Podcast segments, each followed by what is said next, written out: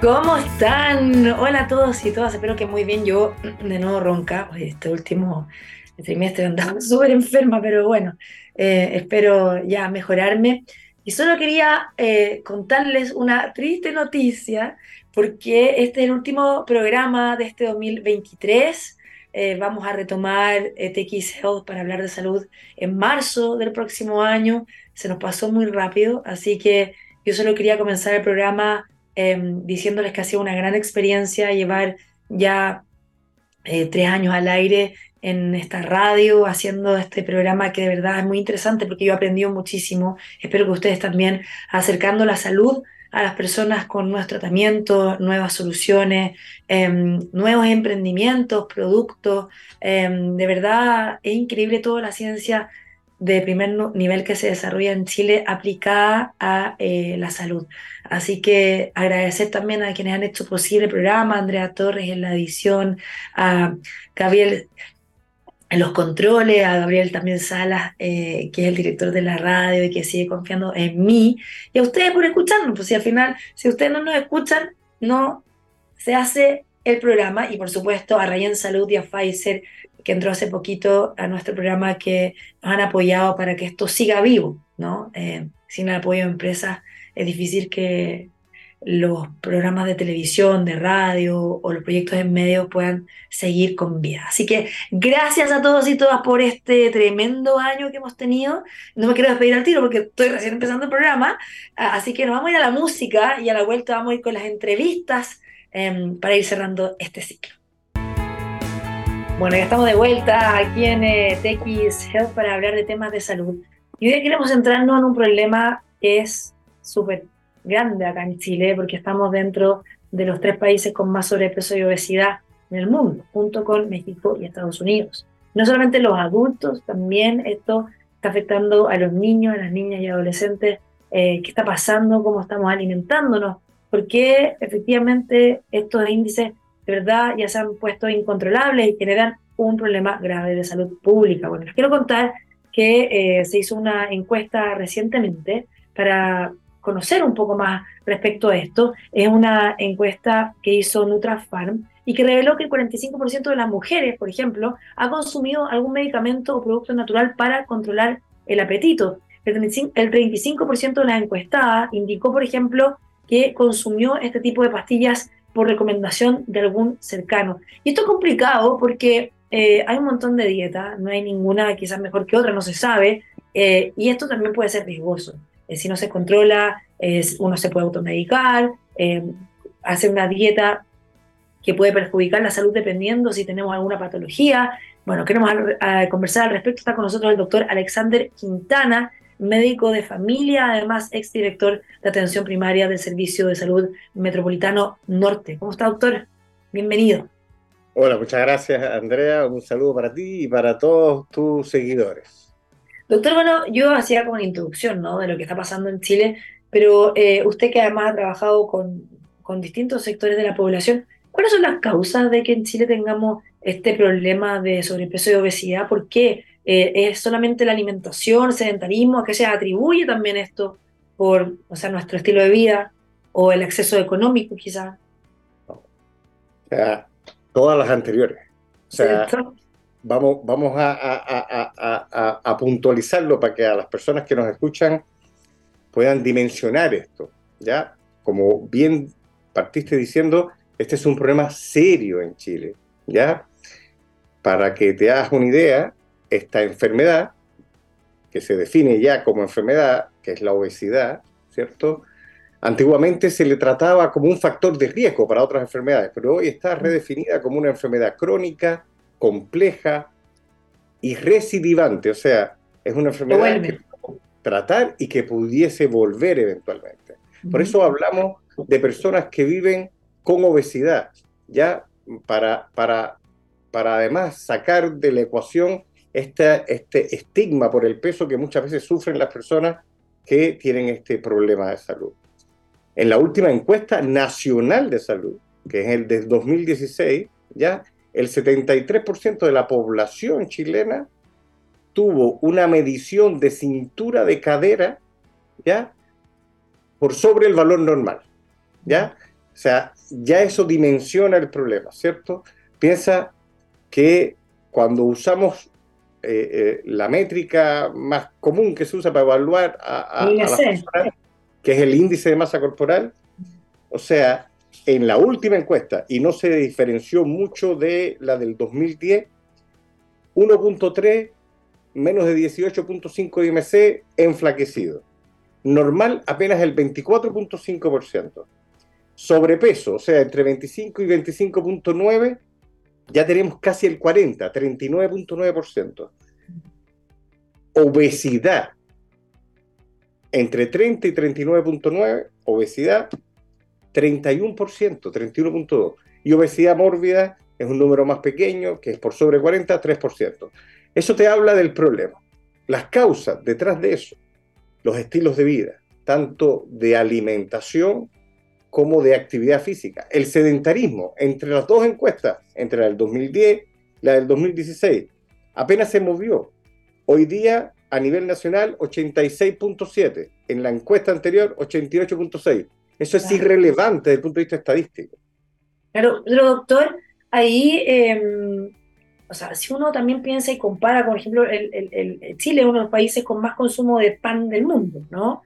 Bebidas azucaradas también. Entonces, acá esto es a nivel general. En el país estamos hablando que ciertos estratos sociales tienen una incidencia mayor en obesidad y sobrepeso. También lo que le preguntaba antes, por el acceso a una alimentación saludable. Ahora, claro, todos los alimentos están súper caros ahora, eh, eh, pero una cosa es no tener acceso, pero lo otro que igual no se nos puede arreglar como para comer bien. Es mucho más fácil comer mal.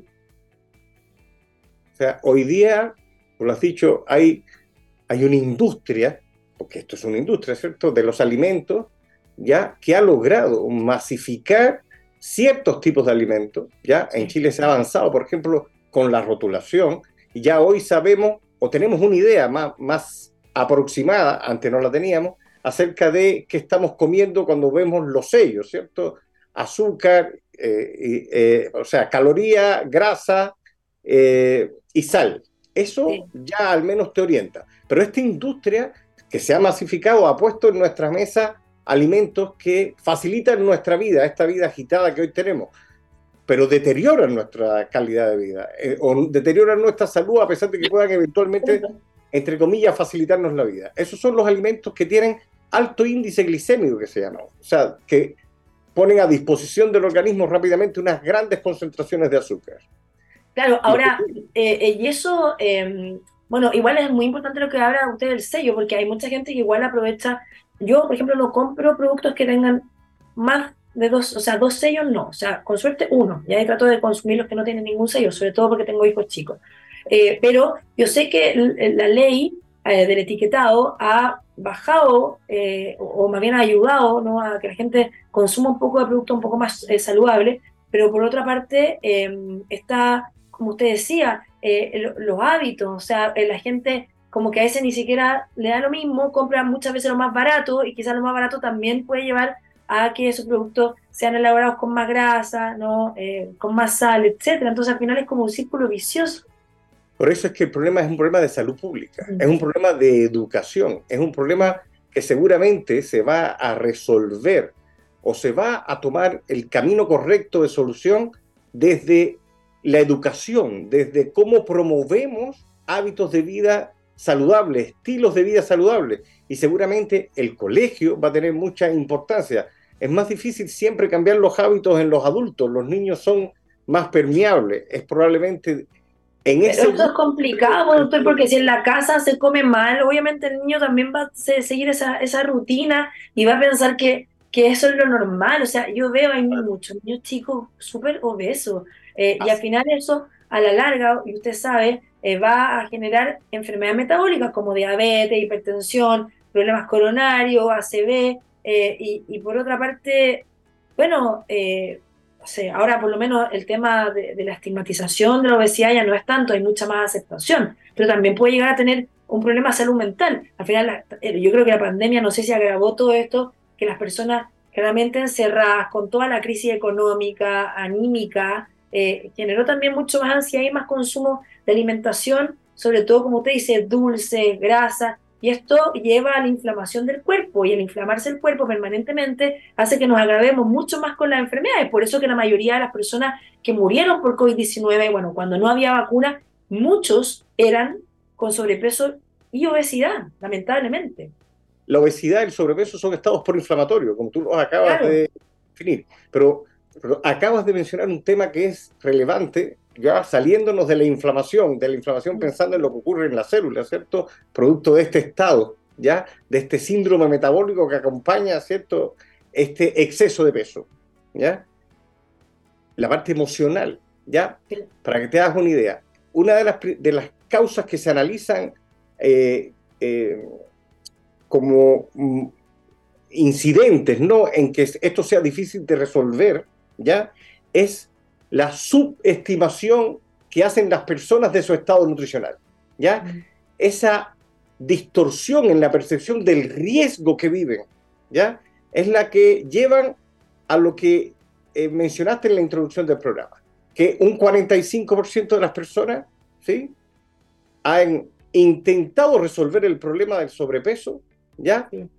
Pero alrededor del 40%, un poquito más, de ellas lo hicieron eh, de manera ah, coloquial, pongámoslo en esos términos, ¿ya? Y solo un pequeño porcentaje que le dio importancia al problema, una importancia con una percepción más aterrizada, pongámoslo así, ya eh, usó las vías o los mecanismos mm, profesionales para resolver el, problema, ¿ya?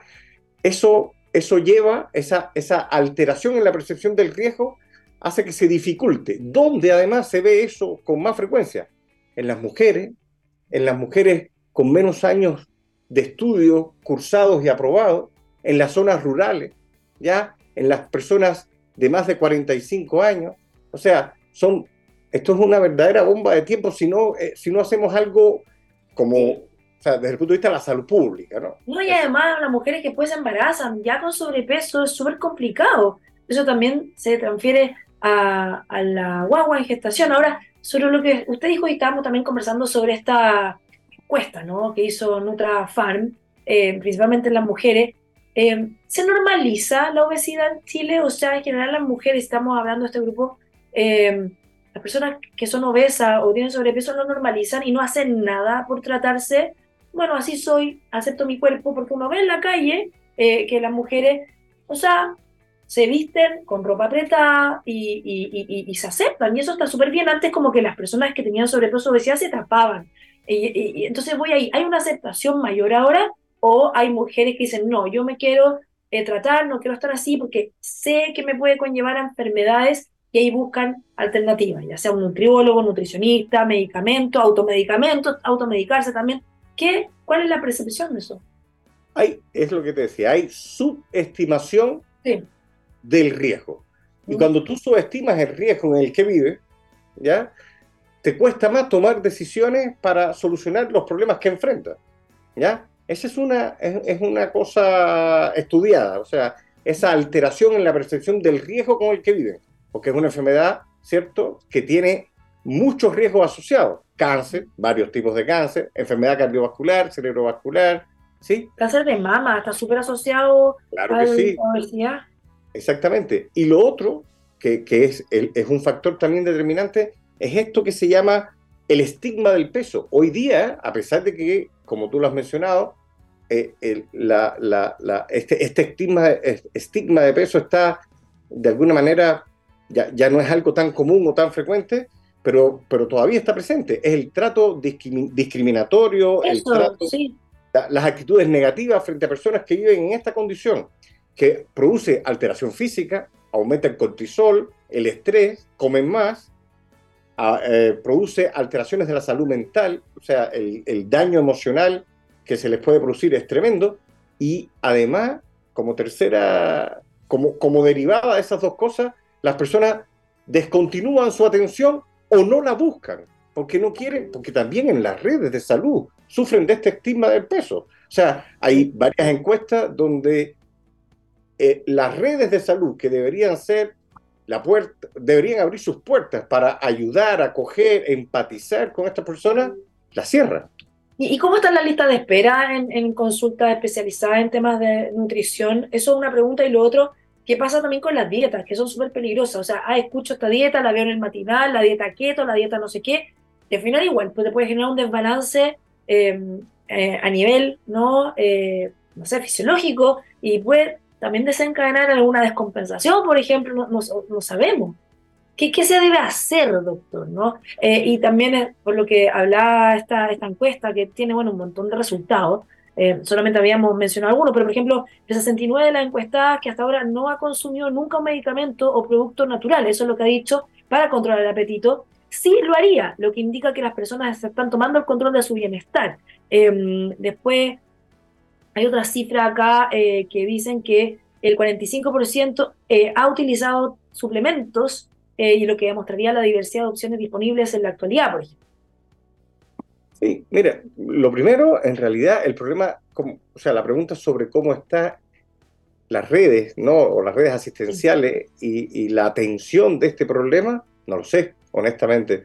Yo hace mucho no trabajo en el mundo público, pero intuyo, intuyo que eh, con los otros problemas de salud tan urgentes y agobiantes y listas de espera que hay de cosas que las personas estiman más graves, como una cirugía, cosas de ese tipo, eh, de alguna manera opacan y, eh, eh, ocultan esta realidad que debería ser tratada, como te dije anteriormente, desde la promoción y la prevención y la educación para fomentar estilos saludables de vida y de alimentación, o sea, que, el ejercicio, la alimentación saludable, las dietas.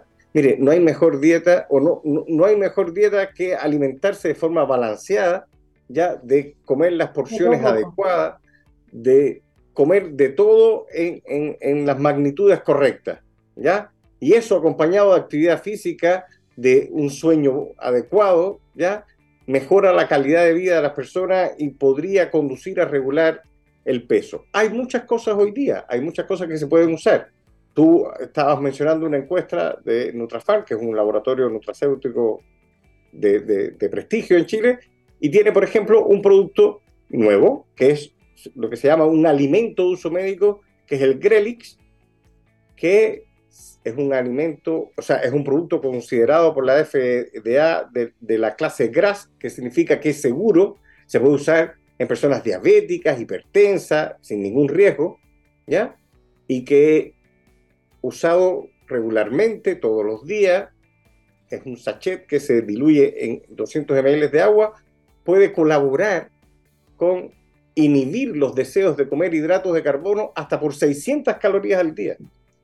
Eso podría ser una ayuda ya para conseguir reducir el peso entre 1, 1.2, 1.5 kilos mensuales, pensando que esto puede ser o debe ser una carrera de largo aliento, no de corto aliento. Claro, pero esto no es un fármaco, es algo natural. Por ejemplo, me acuerdo cuando, no sé, pues también cuando era más joven hacía dieta eh, y siempre uno tomaba la espirulina, que era ¿no? esta alga que te hinchaba, no te daba ninguna gana de comer, pero hay personas que también se automedican y se consiguen remedios que son, obviamente, no sé, que, son ansiolíticos, entonces es complicado. Y ahí va otro tema, ya para ir cerrando, porque se nos está pasando el tiempo, em, es esta campaña que tiene el Instituto de Salud Pública a no automedicarse, de no comprar los eh, remedios en la feria libre, en cualquier lugar, sino que solamente en la farmacia, porque eso también puede conllevar a otros problemas de salud pública.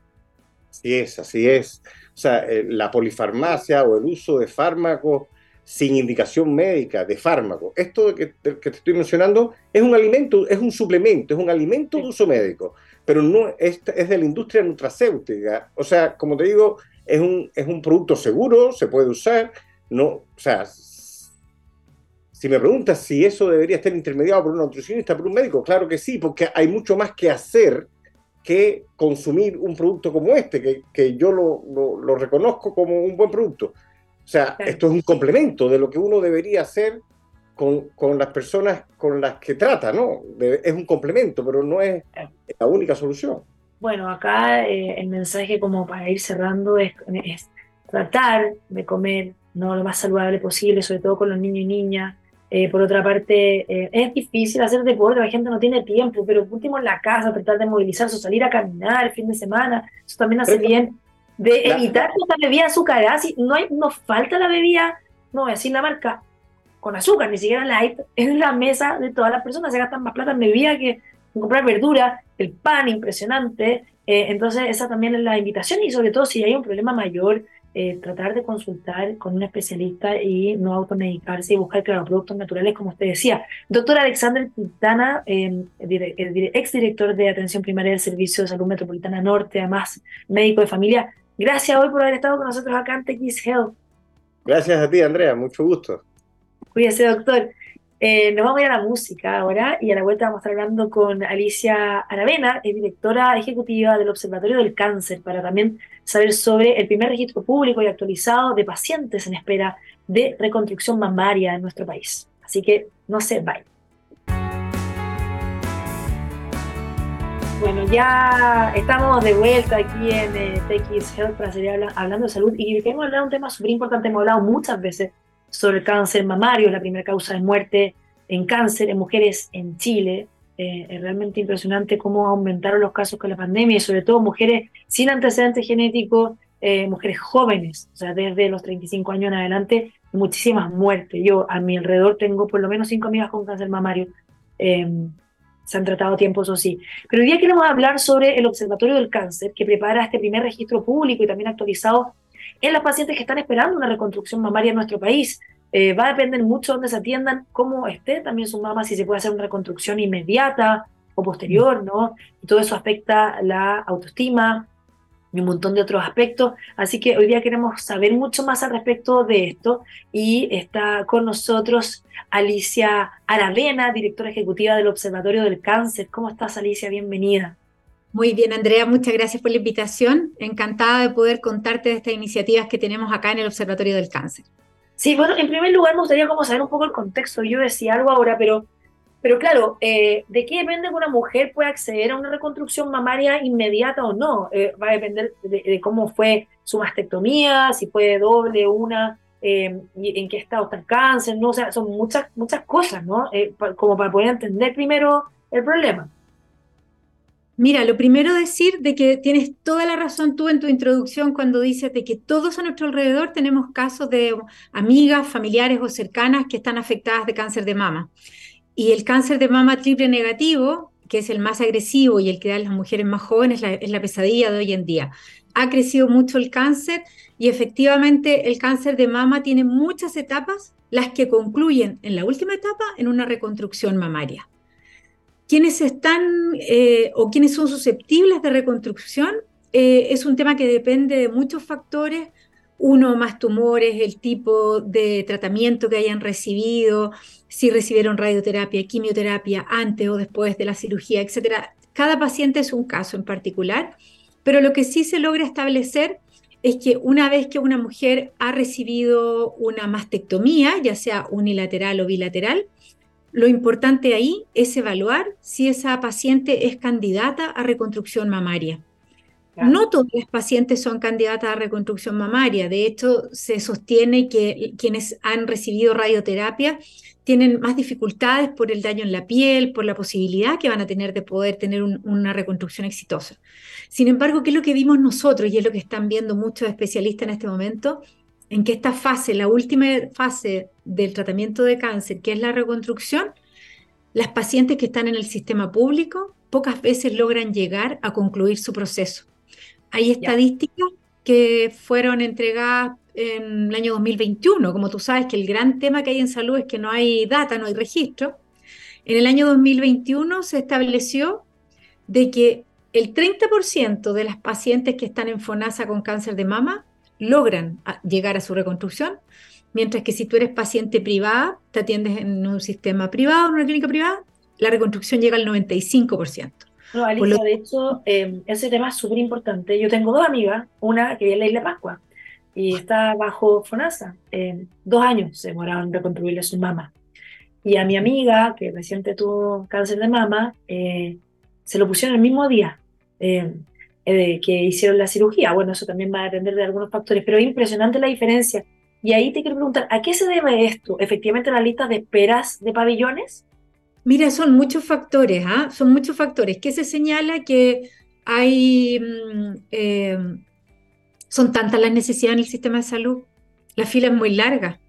Entonces, una paciente que ya eh, fue tratada por su cáncer de mama, la última fase de la reconstrucción termina siendo más bien invisibilizada, porque hay otra, otra lista de gente que está esperando por tratarse el cáncer, ¿me entiendes? Es una, una, es una parte del tratamiento que queda postergado por priorizaciones que se hacen en el sistema público, por falta de especialistas para realizar estas reconstrucciones mamarias y por la, por la poca disponibilidad de pabellones. Nuestro sistema de salud está colapsado. En, el todo lo que tiene que ver con el tema oncológico. Exacto, pero al final eso te lleva a otro problema, porque una mujer que de alguna forma la mutilaron, o sea, eso es, o sea, te afecta totalmente la autoestima, te afecta la relación con tu pareja, eh, o sea, en el sexo eso puede llevar a un montón de cosas, separaciones, eh, depresión, etcétera. O sea, ahí termina entonces esa mujer que no atendía, después yéndose a otra área de la salud pública que tiene que ver con la salud mental. Entonces al final es una cuestión que es un círculo. No, es un círculo y, un, y, amerita un estudio, ¿no es cierto?, de, de costo-factibilidad de todas maneras, yo creo, porque Finalmente, lo que hemos visto eh, es que eh, el tema eh, psicoemocional de una mujer no reconstruida es tremendamente dañino, no solo para ella, sino para todo su entorno familiar. Entonces, es una multiplicación en red el daño que produce una mujer no, que no ha concluido su proceso. Y hemos podido establecer entonces de que uno, siempre habla de la reconstrucción mamaria, pero en realidad la reconstrucción mamaria es un proceso también, que muchas veces, claro, tiene, tiene a lo menos cuatro etapas, que es la que nosotros hemos identificado acá en, esta encuesta que estamos llamando a las mujeres que están en espera de reconstrucción mamaria a completarla, una encuesta que tenemos dispuesta en nuestro sitio web, en nuestras redes sociales. Es primero señalar si usted está en espera de, expansor. Lo que tú ah, señalabas. espérate, entonces, espérate, paréntesis. Dos cosas. Uno, antes que diga eso, porque lo que va a decir es muy importante. Uno es que no todas las mujeres necesitan eh, eh, tener mastectomía. Ojo, porque acá la gente que nos está escuchando, no porque tenga cáncer mamario, le van a sacar el pecho. Eso va a depender mucho del tipo de cáncer y cómo esté, eh, obviamente, expandido.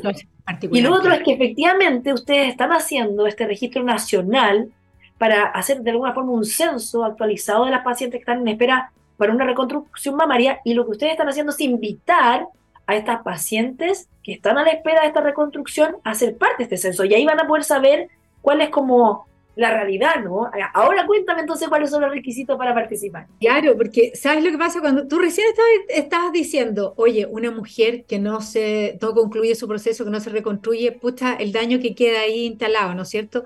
Instalado e invisible, Andrea, porque finalmente no existe hoy una data, un registro, una, una información en la cual tú vayas a saber, oye, ¿cuántas mujeres están en esta situación en la región del Biobío, por ejemplo? Pero el Ministerio de Salud no tiene eso a través de los, de, los consultorios de los hospitales. No, no están actualizadas porque finalmente, como te digo, es un proceso que no concluye. Y, el, y, la, y, la, y si bien el cáncer de mama está cubierto por el GES, la reconstrucción mamaria está cubierta por el GES, es la única parte de la prestación que no tiene plazo. Todo el resto tiene plazo, el diagnóstico, el inicio del tratamiento. No sabía eso, ya. Claro, pero la reconstrucción no tiene plazo. Entonces queda invisible, perdí en el sistema. ¿Y qué nos pasó a nosotros como observatorio? Que lo primero que hicimos en el 2018 fue mirar esta realidad. Y ahí dijimos, oye, una de cada diez mujeres logra tener una reconstrucción. Este año dijimos, ¿cuál es la foto actual? y nos encontramos con que muchas de las mujeres que habíamos entrevistado en esa ocasión, en el 2018, todavía estaban esperando la reconstrucción. Entonces, y, Alicia, em, ahora, bueno, eh, te invito a que digas eh, em, dónde la gente se puede eh, inscribir, ¿no? Pero, pero, ¿qué se hace con esta información? O sea, ya, imagínate que sale, estoy inventando más o menos un aproximado, no sé cuánto ustedes pueden más o menos proyectar, pero ¿qué haces con esa información? O sea, si está colapsado el sistema, Mira, nosotros, em, lo primero que hicimos, Andrea, cuando detectamos esta realidad, fue convocar a un comité de expertos. Ya, ya. oye, nosotros somos periodistas, como te conté, nosotros hemos detectado acá que hay un tema, pero no somos expertos en la materia. Por lo tanto, convocamos a un comité donde está la presidenta de la Sociedad de Mastología, la doctora María Eugenia Bravo. Está la doctora Gladys Ibáñez, oncóloga muy destacada, con una tremenda experiencia en cáncer de mama en los hospitales públicos. Está la matrona, la, la señora Marta Bravo, que, Marta Prieto, que es experta en todo el tema de mama. Está em, voy a, voy a autoridades, autoridades ahí. Autoridades en la materia. Erna Navarrete, terapeuta ocupacional en oncología, Mauricio Ibáñez, cirujano plástico, experto en reconstrucción mamaria. Digo, sal, digo yo, ¿no? Todo el mundo convocado a decir, ¿sabes qué? ¿Qué hacemos con esto? Entonces, lo primero que se estableció es que en Santiago puede que esté más o menos resuelto el tema, pero en regiones es una pieza oscura. Imagínate, las zonas rurales, peor región es una pieza oscura. Entonces dijimos, vamos a hacer un censo, un registro, vamos a establecer preguntas claves que trabajamos por un par de meses en ver cuáles eran las preguntas apropiadas para, para realizar y vamos a levantar esta información a nivel nacional, donde preguntamos diferentes cosas a las pacientes y entre esas estamos preguntando, como te decía, ¿en qué etapa de la reconstrucción mamaria está usted? Porque, por ejemplo, tu amiga que nos contaste que salió de una clínica en Santiago con una solución reconstructiva ya, ¿cierto? Hasta el pezón le conservaron, imagínate. Imagínate. Entonces, estás en espera de expansor, entre expansor y prótesis, con prótesis en espera de reconstrucción de pezón o con pezón reconstruido y en espera de simetrización con la otra mama. O sea, son cuatro pasos fundamentales que nosotros queremos poder establecer que vamos a levantar una data que hoy día no existe.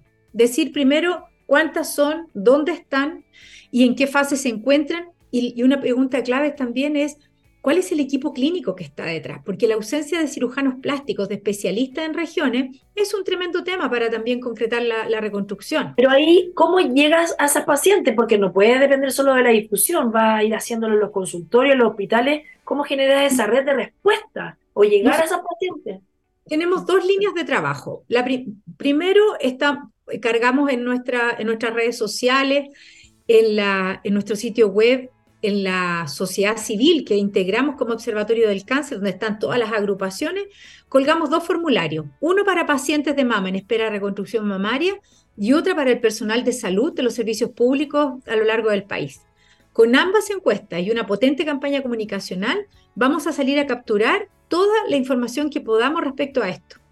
Y con esta información ha venido de la mano con un sitio web que hemos estado preparando y que vamos a, soltar en los próximos días, donde está colgada toda la información respecto a la reconstrucción mamaria. Porque hoy día no existe ese almanaque, no existe decir, oye, ¿qué tipos de reconstrucciones hay? ¿Cuáles son las más apropiadas? ¿Qué hago? ¿Cuál es el cuidado post cirugía?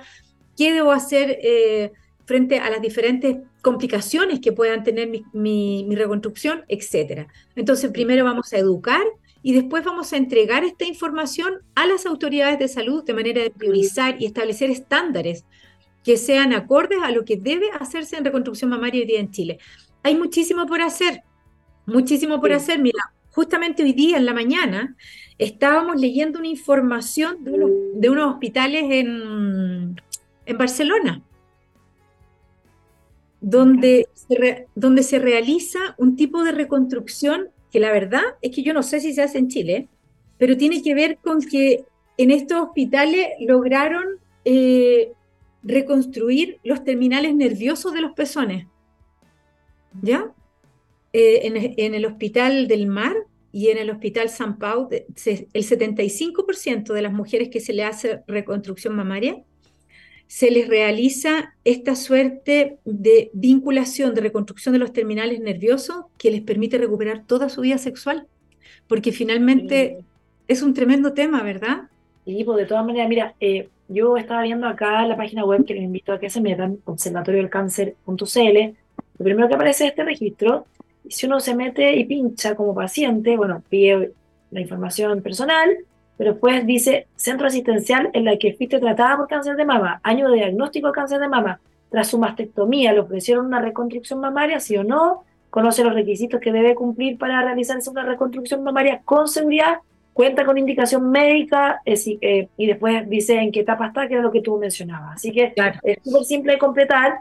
Eh, Alicia, eh, se nos acabó el tiempo, pero verdad, muy interesante lo que están haciendo, las la felicito, ojalá eh, más personas eh, puedan difundir esto y que no dependa solo de la difusión, ojalá esto también tenga acceso los pacientes a través de, sus consultorios, de los lugares donde se han atendido para que puedan darle una solución, o sea, con este consejo puedan eh, llegar a la autoridad y se pueda dar una, solución oportuna a estas mujeres que están esperando. Así que te quiero agradecer a Alicia Aravena, directora ejecutiva del Observatorio del Cáncer. Invitamos a todos que se metan al Observatorio Cáncer.cl, ahí está esta encuesta. Muchas gracias, Andrea. Y como tú dices, invitamos a todos. El cáncer de mama es una realidad terrible. Cinco mujeres mueren al día de cáncer de mama. Eh, es urgente poder atender este tema, esta gran avalancha de cáncer que tenemos hoy en nuestro país. Te mando un abrazo, cuídate mucho. Igual, cariños, gracias, adiós. Chao, Alicia. Chao. Nos vamos, nos vamos porque se acaba la temporada 2023 de TX. De verdad, ha sido un gusto estar con ustedes todo esto, esta semana, los martes y los jueves de 12 a 13 horas, de verdad. Eh, espero que hayan aprendido, se hayan informado y lo más importante los temas de salud es tomar conciencia de que a cualquiera nos puede pasar algo, nos podemos enfermar, tenemos que mejorar nuestro hábito, hacer uno más saludable, hacer ejercicio, no estar tan estresado, buscar ayuda cuando es necesario, no esperemos que estemos mal, también ayudar a otros que vemos que están eh, necesitando algo y por supuesto fomentar, apoyar todos los desarrollos científicos tecnológicos en salud acá en nuestro país. Los quiero mucho, gracias a todo el equipo de TX Plus que hace posible el programa y nos reencontramos el próximo año. Un abrazo para todos y todas. Síganme en mis redes sociales, arroba Andreo y por supuesto todos los capítulos que hicimos este año los pueden escuchar en Spotify, SoundCloud y texplus.com. Hasta el próximo año. Chao.